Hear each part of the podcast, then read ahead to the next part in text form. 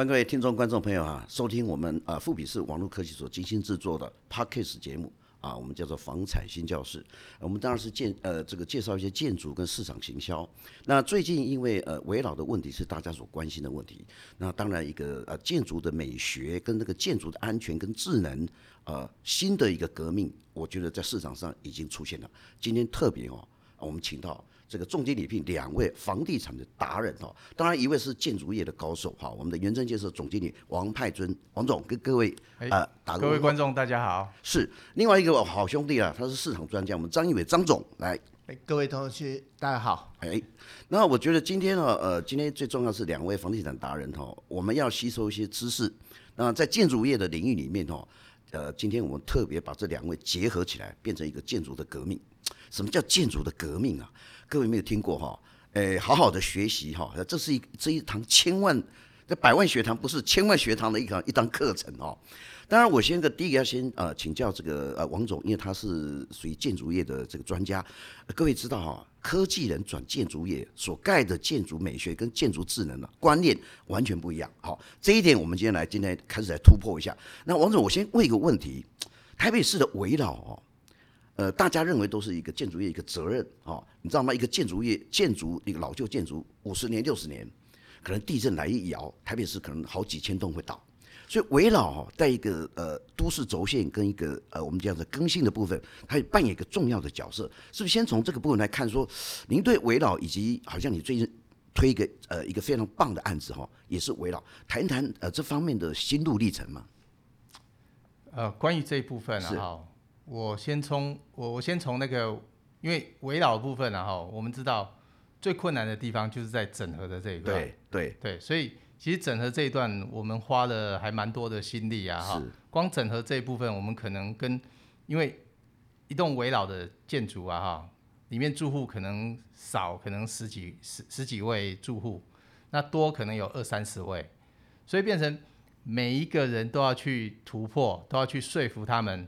新的建筑对他们来讲带来的所有的好处跟优势，是。啊，所以我们在这一段的心力，其实我们花了蛮多。像我们最近一个案子在重庆北路那边，是。好，我们这个案名叫元真界，嗯，好，这个这个部分我们实际上我们在做整合的部分，我们就花了接近快两年的时间，哦，对，所以其实围绕这个案子，第一个它的。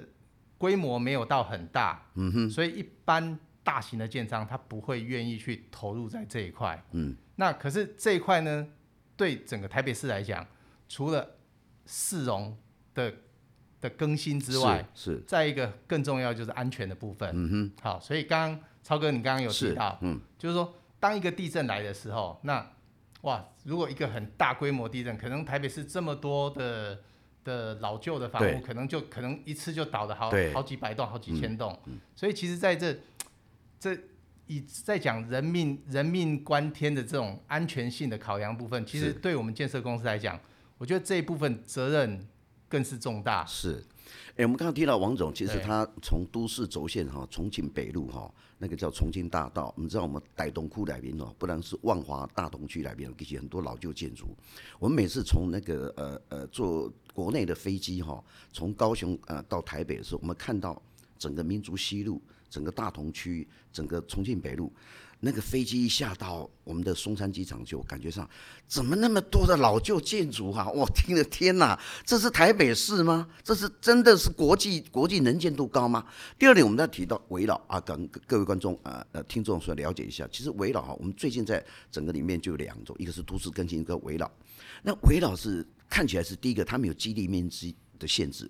那都更可能也有一个大概呃，比如说三百平啊，这呃呃一个平方呃一个一千平方米左右。对。所以基地大小是因为围绕的优势大过于都市更新，可是偏偏我们的围绕条例里面要八分之百同意。哎，刚刚那个王总提到哦，我看的很心有戚戚焉呐。各位只要一户不同意，no，只要一平不同意，你的整个划定的呃不整个去送的这个都更不送的围老。就没有办法，因为百分之百要印章盖完，所以有人住高雄，有人是阿伯阿嬷，阿哥也亲家，啊，我就扯毛点呢。嚯，另外一个问题，我为什么特别要在呃跟呃我们的未来的市长，台北市长，不管是谁当选的哈，一定要啊、把围绕的部分哈做一个呃好好的宣导哦，因为他容积奖励是三成，那他有十成奖励，比如说你早一点啊、送件的话，他的这个奖励值也越多，所以基本上围绕是一个大家，但是最重要的。呃，我我为什么今天要提到的问题哦？因为地主哈、哦，第一个大家都很贪心，嚯、哦，我被分七比三，对不起，大冬菇那话都七比三，六比四，不对，七比三是每平大概一百万以上，建商会觉得说，哦，我们做七比三可以哈、哦，他拿三成，地主拿七成，可是现在呃，原物料大涨，六四分，哦，好像给住两两成啊，啊，建设公司四成，哎，很多地主觉得说太少了。好，这部分我请呃王总再给我们最后先把这个围绕这部分先做一个呃诠释，到底我们怎么跟地主做分配呢？嗯，其实超哥你刚刚有提到一个很关键的、哦，就是说不管台北市未来是哪位候选人当选啊，对，其实我我这边我也要呼吁一个，就是说，因为刚刚有提到那个时程奖励的部分，对，对。现在是一直在衰减，现在六趴还是降到六趴还是八趴，一直往往往往下减，所以我其实我这这边是个人是。呼吁啊，就是说、嗯、这一段哈是希望不管谁当选之后，希望在这一段的奖励的部分应该要第一个延长哦，然后第二个是不应该衰减，因为对我们的目的是要改变市容嘛，然后应该增加才对吧？对，应该要增加才对啊，因为你不做这一段的改变，那谁会愿意来做？是，对不对？从建商的角度来讲，我没有利润，我做这个是赔钱的，我根本不可能去花时间花心力去做，那。住户来讲，他如果他分不到他应应得的平数，他也不愿意去做啊。嗯、是，所以我觉得未来的台北市长这一段真的应该要好好去考量一下，是怎么样子去帮助居民、帮助建商，对，去做一个 win-win 的这样子的的时程奖励是的部分，然后让让这个呃围绕的部分能够做得更顺利。这样子。刚刚王总提到一个重点，就要三赢啊。第一个，政府你要呃做一个都市更新，整个市容的改变。啊，轴线的变化是第一个，第二个地主也是得到一个赢家，什么？因为你时程奖励的奖励值越来越多，现在好像记得降到六趴嘛，我记得过去十趴、八趴、六趴、四趴，哇，那未来降到降到没有趴数的时候，对啊，那怎么办呢？他这样不就是等于？然后在原物料大涨之后，那建商要进来跟你们做都跟，他也觉得这个呃呃这个非常的困难哈，所以今天节目非常有意义，我们希望所有的市议员。啊，或者立法委员，不管在未来围绕条例里面的修改，跟台北市有什么单行法、特别法，我们应该把奖励值哈，尤其时程奖励值哈，应该重新做检讨。这部分呢，本节目一定要呼应。那当然有王总来带队，啊，我来做呼应。我们希望所有建商哈，一起来参与这个都都跟呃，参与这个围绕哈。那第二个重点里面，因为我们知道呃，王总他是王总，他是一个科技人出身，哎，大家很好奇哎，我们现在只见到台积电啊，呃。大立光然后联联呃这个联发科了哈，那这几个大厂里面现在都是盖那个所谓的晶圆厂啊，或者是那个代工厂啊，不管是什么厂，或者是做大立光做镜头的，呃，王总你是科技人啊，怎么会跨越跨界来到建筑业啊？究竟你跨界之后来到建筑业的时候，你想把建筑怎么改变呢？尤其在智能的部分，科技人的观点跟一般人接触土地开发人不一样。这一点是不是呃为我们阐述一下？你未来的说的这个案子啊，元真界这个案子到底它改变了哪一些建筑的元素跟它的功能呢？其实像这一段啊，因为我、嗯、我本身就是一直在科技领域这一段去去去做琢磨，所以其实，在导入这一块建设的时候，第一个对我来讲，我我也是第一次接触这建设哦。但是但是因为我们的团队里面对有本身就是在做建设的。所以其实我们结合了很多各方的人才，然后才成立了这家建设公司。嗯哼。但是我自己本身呢是属于在科技产业这一块，所以我会希望我们未来的所有的每个案子啊哈，我们都能够把一些智能化的哈科技啊哈，然后把把真正的所谓的 e-home 嗯落实在我们所有的建筑建筑案里面。包含我们从大楼的外厅，我们一进到外厅，进到大门外厅的时候。就整个结合的人脸辨识，okay. 等于是说我我我可以描述一个情境啊哈，就是说，就是说，当我们回到家的时候，进到大厅，透过人脸辨识，马上马上就会显示出来说，譬如说，假设你今天有包裹，你马上就会知道，因为人脸辨识就已经告诉告诉这栋这一套系统，你有包裹，你就可以直接去领取了。哦。然后当你在走到梯厅的时候，梯厅的其实这都透过人人脸辨识，它电梯都已经帮你开启，嗯，而且帮你设定好你要到的楼层。哦。其实，在我们现在后疫情的这样的情况下，嗯，就是我们尽量减少去 touch。对。好，所以。把病毒的部分尽量能够减少有这样子的接触的可能性。嗯、那电梯的部分，我们也会设计用用一些那个那个过滤的，是好，然后像像我们这个案子，我们就是用夏普的哦，夏普的，然后它空气清净机，它有过滤病毒 HEPA 的这样子的、嗯、的方寻在里面，嗯、然后。再来下一个情境就是你到家的时候，那门门锁就自动开启了。哦，自动开启。对，因为我们你不要去接触，对，你都不用接触，因为我们都是用人脸辨识去控制我们的的的门禁控。门禁控。哦，OK OK 哇。各位各位听众观众，我是第一次听到哈，这这么多的智能的科技。其实科技人哦，呃，他跨界啊，做来做建筑哈，当然也有一个建筑背景，大家一个 team 共同来把这个真正的建筑哈。呃，给它做的智能化，尤其是后疫情时代，我们最近哦常常就看，因为这个变变种病毒越越来越多哈，现在又有三种四种啊，那搞不清楚，所以呃很多人现在开始慢慢解放啊，慢慢解封，然后这个呃呃大家接触的几率哦就越来越多。可是你知道一个建筑业，我们常常哦一到家里去哈，我我不管了，今天呃到一个全联社里面哈，呃有些地下室，我们都不敢用手去碰啊，都拿钥匙。哦，啊，不然就有原子笔这样那个 那个按钮哦，我们都不敢碰，因为你到一个卖场去的话，如果他是楼上楼下，那很麻烦的哈。这个部分，好，那刚刚这个呃王总提到这个这么多的人脸辨识，它一个科技化的哈，是我目前所看到里面哦，等你看围绕，然后把它改变成那个科技，这不管是轴线的问题哈。但我现在提到另外一位专家哈，张总，我的好朋友，呃，台北市的旧社区非常多，好，那我们知道呃。重庆北路，它是一个有文化人文的地点，不管是保安宫，不管是这个孔庙，哦，或者说那个整个呃范围呃西区的轴线在转变，从呃台北市的呃所谓的交流站的双子星大楼，我记得是五十五层、七十四层哈，这两栋大楼盖起来就是三百一十八米，大概是全台北市第三高的一个建筑，所以未来西区轴线转移的时候，可能哦西区人看不到。一零一大楼，可是西区呢看得到双子星大楼，那就不一样哦。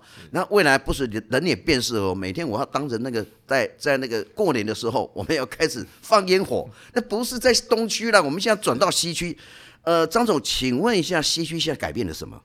我想这西区哦这几年哦变化相当大。那我也先重复再讲一件事，其实，在百年以前，最早所称的一虎二鹿三艋舺，艋甲是万华。那万华当初没落之后，河道关系，其实到前前面最繁华，其实在大道城。嗯哼。那因为其实当初整个台北的繁华，其实是沿着河岸往东走。那往东走的原因只有一件事，就是因为西区已经饱和了。刚刚有讲个王总有讲个很重要的部分，其实就像刚刚超哥也讲到，从高雄坐飞机到台北的时候，经过大同区，房子都这么老旧。那其实为什么老旧？因为它曾经是最繁华的地方，哦，对。但也是因为它曾经最繁华，所以到现在它就自然而然老旧了。那我想，因为我们现在这块地的确是在。基地条件相当漂亮，正好在重庆大道的一巷里头，是，所以它并不会说像大马路的嘈杂，嗯、但又保有了整个重庆大道的价值性。所以在这块的案子的设计规划里头，它其实注足了刚刚讲的科技产业以外，嗯、最主要是这个 location 真的是。沿接所谓的西区门户计划，甚至现在发展的北四科中轴线里头的中心点。是。那西区门户计划，其实最近的新闻也一直在讲。我当然现在也不用呼吁所谓的候选人，因为西区门户计划除了刚刚讲的双子星，双子星未来的整体的量体其实是台北一零的两倍大。是。所以我们试想，那个未来的整个办公大楼，加上它是国门第一站，因为它的基节就在下面。对。所以以后未来的国际商务的。区域就在这边。另外，台铁的 E1、E2，还有所谓的中邮、中华邮政的邮政塔。是。所以整个台北车站沿线的西区都做一个很大变化。如果我们现在去发现哦，中山和大同，以前中山好像大同中山价格一定会比较高，对对。那事实上现在发现承德路、重庆北路这两条道路价格节节高涨了。嗯、我相信很多知名的建商在这边发现，哎，几乎很多案子都已经破百万了。是是。那破百万原因也是整体的发展已经呈现出来了。那我们这个案子正好位在重庆大道，刚刚讲了，跟北四科也破百万，嗯、西区门户也破百万。对，那未来的话，我想现在规划双子星大概预计在二零二六年到二零二七年左右会整个完成。那我想它又是一个下次的反转。那二十年前反转到东区到台北一零一，二十年后因为东区已经发展到南港了，那连南港现在都破百了，对，它也没办法再越过去，因为台北市。未来除非合并，不然台北的境界已经到了，嗯、所以它其实会跟日本东京一样，从城区发展到郊区，但又返回到城区。是，所以我们可以看日本车站、元素、嗯、新宿、表参呀、表参道这几个的变化。现在虎之门，事实上我们这边就类似日本的元素、新宿的概念了。是，是。那所以未来在这个区块的发展会非常好。那加上我们的又临近所谓的花博。圆山捷运捷运圆山站是。捷运大的那个大桥头站，对，然后又离所谓的文化孔庙啊、保安宫都在附近，嗯，所以我们这个地方是兼具了传统的一些文化，然后又有一些创新的一些理念，嗯哼，那当然加上我们这次设计的规划产品是满足到所有小资族，小资族。他可能就很容易进入我们的房子，我们规划的是十几到二十平左右的产品。那所以总价应该是这市场面，呃，张总跟我们再分析一下。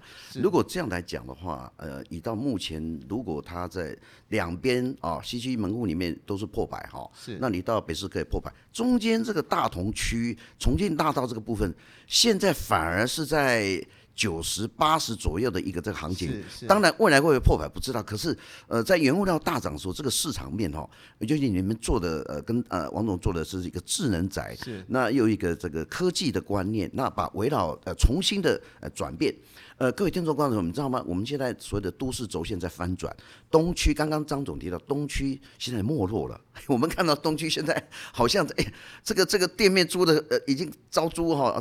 贴的布条一堆的哈，反而西区我觉得我非常有感觉，因为哈，我喜欢去西区逛，诶，我觉得孔庙的部分非常有文化，在那边走过去实在很棒。然后呃，花博也很棒，我们知道坐在圆山站的时候，那个捷运站的坐下来的时候，你看到花博哇，这就是哈，整个心情哈，呃，我们过去哈，那领先是诶，欧北就被拆卸给哈，因为这是花博嘛，所以呃，那如果来看的话，呃，未来哈，这样的在王总跟呃张总这边的。结合之下，哈，呃，您觉得带给年轻人什么样的一个新的希望？我就未来的建筑，因为你们平数还是非常小，那将来王总这边也会增加很多的所谓的围绕建筑。是，那未来这个品牌打出去，现在已经很有品牌了，大概会走什么样的市场区隔？跟他呃一般年轻人怎么样去看这个房子？是，我想，我觉得刚刚超哥问的相当好。其实这也是当初王总在设定这个案子很重要一件事。嗯、其实我们也知道台北现在面临什么？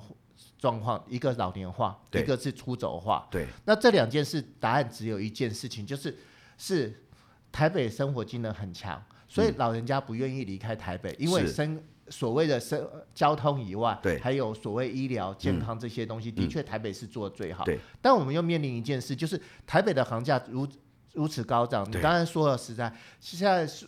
以八九十万哦，大家听起来好像很高，对。可是我换言之，在台北市，大概现在除了木栅以外，万华、南万华以外，大概我们现在连北投士林都已有很难找到这样子相对的价格的部分了。对，所以换言之，就是我们在这个过程中，我们希望台北的年轻人如何留下来。对，那留下来这件事很重要。嗯、当然，我们的案子案量并没有这么大，所以我们一开始设计，刚刚有讲，包含未来我们针对所谓七年级、八年级、九年级、嗯、这些年轻人，其实他对于智能化的要求。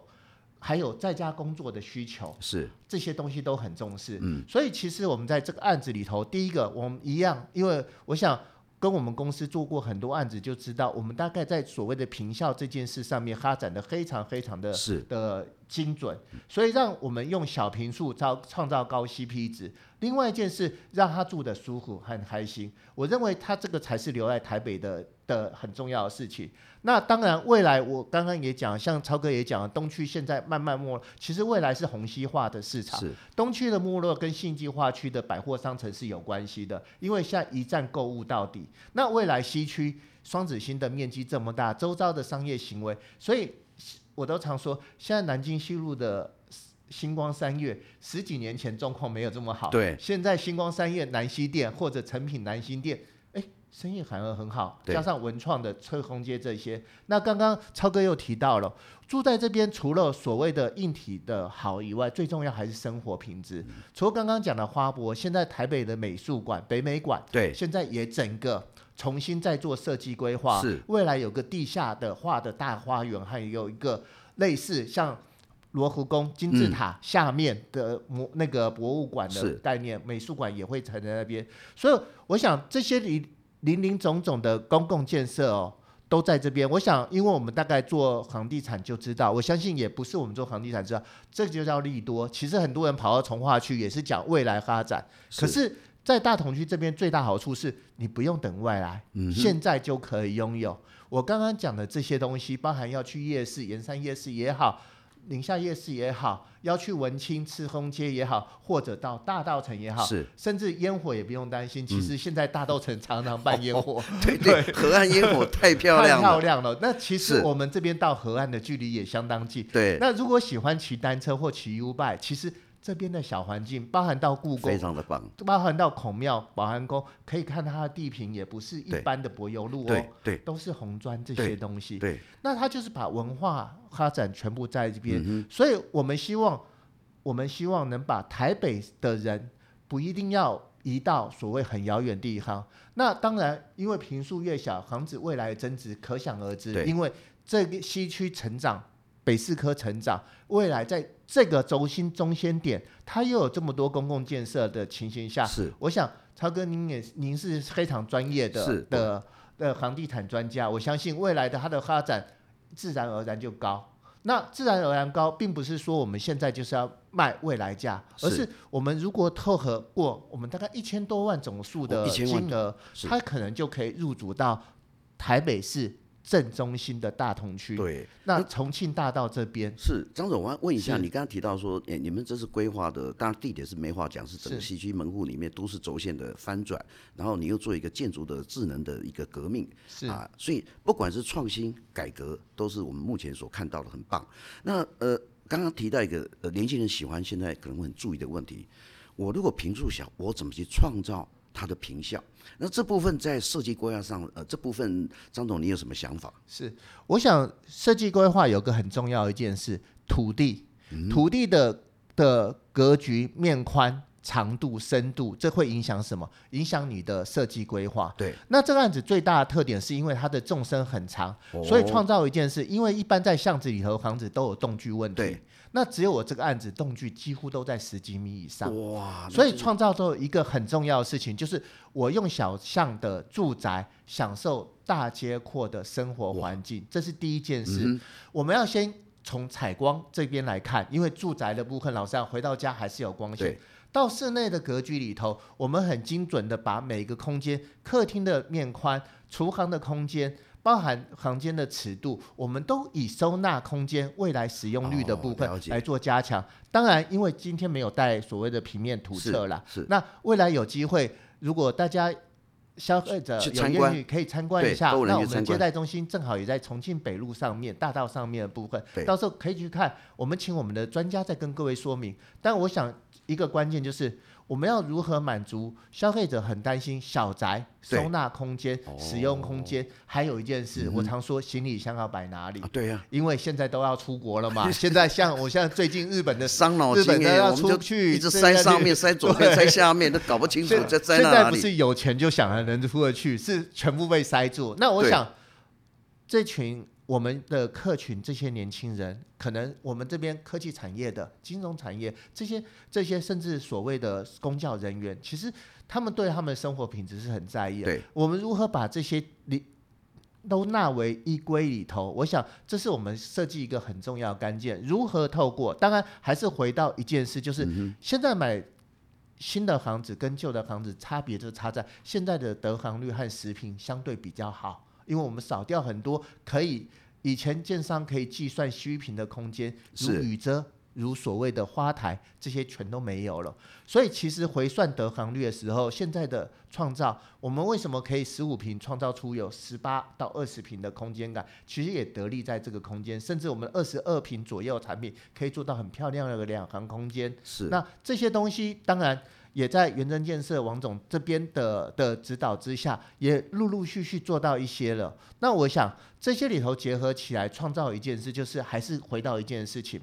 我们如何把台北的好朋友留在台北市？对，那我想这也是我们元真未来一个很重要的主轴。我相信未来我们在做围绕这一块，改变了整个区域的环境以外，虽然不是很很整区改变，是，可是只要有人先做了这个动作，后面自然而然就会有更新的部分。是，当然还是一样要。跟随两位一样呼吁一下，因为韦老都跟真的很辛苦。是韦老师部分是真的以台北市来说是最有机会的部分。可是我们也知道，客户想要一瓶换一瓶这件事，这是正常。地主是我，我也会嘛。可是要如何能达到这些部分？因为交给政府来做所谓的公办都跟，其实是很难的。是，好，OK，了解。好，那我想最后就还是下。下，我们就好好，我们这个案子里头未来的设计规划，刚刚已经有说明了。我想就还是以。最后一句老话就是，我们还是希望台北人能留在台北市，这就是元真的需求。是，呃，我们今天哈、哦，这个王总跟张总提出很多的建议哈、哦。今天本个节目哈、哦，基本上不只说是房地产达人，我们提提到所谓的呃围绕跟那个你家里呃这个怎么样去更新。那最重要的是台北市已经做都市轴线的翻转哈、哦。我们每年都在讲说台北市哈、哦，呃天龙国逃到啊、呃、桃园地的人口一年大概。呃，大概南移大概两万五到三万人都去桃园买房子，因为台北太贵，新北又呃非常的也跟台北接近了哈。我们刚江子翠、呃央北啊，这个三重的地区各地都已经大概六字头、七字头、八字头了哈。所以呃，逃离天龙国的年轻人越来越多。今天本节目哈翻转过来，希望你不要哈离开天龙国，因为哈有一个很好的建设，元真建设跟我们的呃张总市场专家哈为年轻人。来提供一个新的住宅的观念，同时你住的地方啊，非常是一项住宅，就像啊我们的瑞安街感感觉上一样，就是属于镜像，但是它又是智能的一个建筑哈。所以今天题题目是虽然我们呃谈了很多，但是非常有宝贵的意见哈。同时请那个王总带头，我们跟市政府啊，希望把围绕的十层奖励哈，呃，把它重新检讨。那今天本节目哦，这意义重大。我们今天不只是要谈说的所有一栋建筑哦，我们是在谈所有台北市的围绕的，你知道吗？责任在肩膀上，肩膀上哈，非常的非常的这个呃，大大家今天要非常的珍贵的宝贵的意见。好，那我们今天节目到此为止。但是呃，未来我们也希望王总跟张总一起哦来参与我们另外哈下一个节目，或者是下次的围绕更多的议题哈。那更多的所谓智能住宅。好，今天节目啊先到此哈，呃，说个句号。下次我们一定哈会再请重金礼聘两位同时出现哈，谢谢各位，谢谢各位，谢谢观众，谢谢大家，谢谢，谢谢。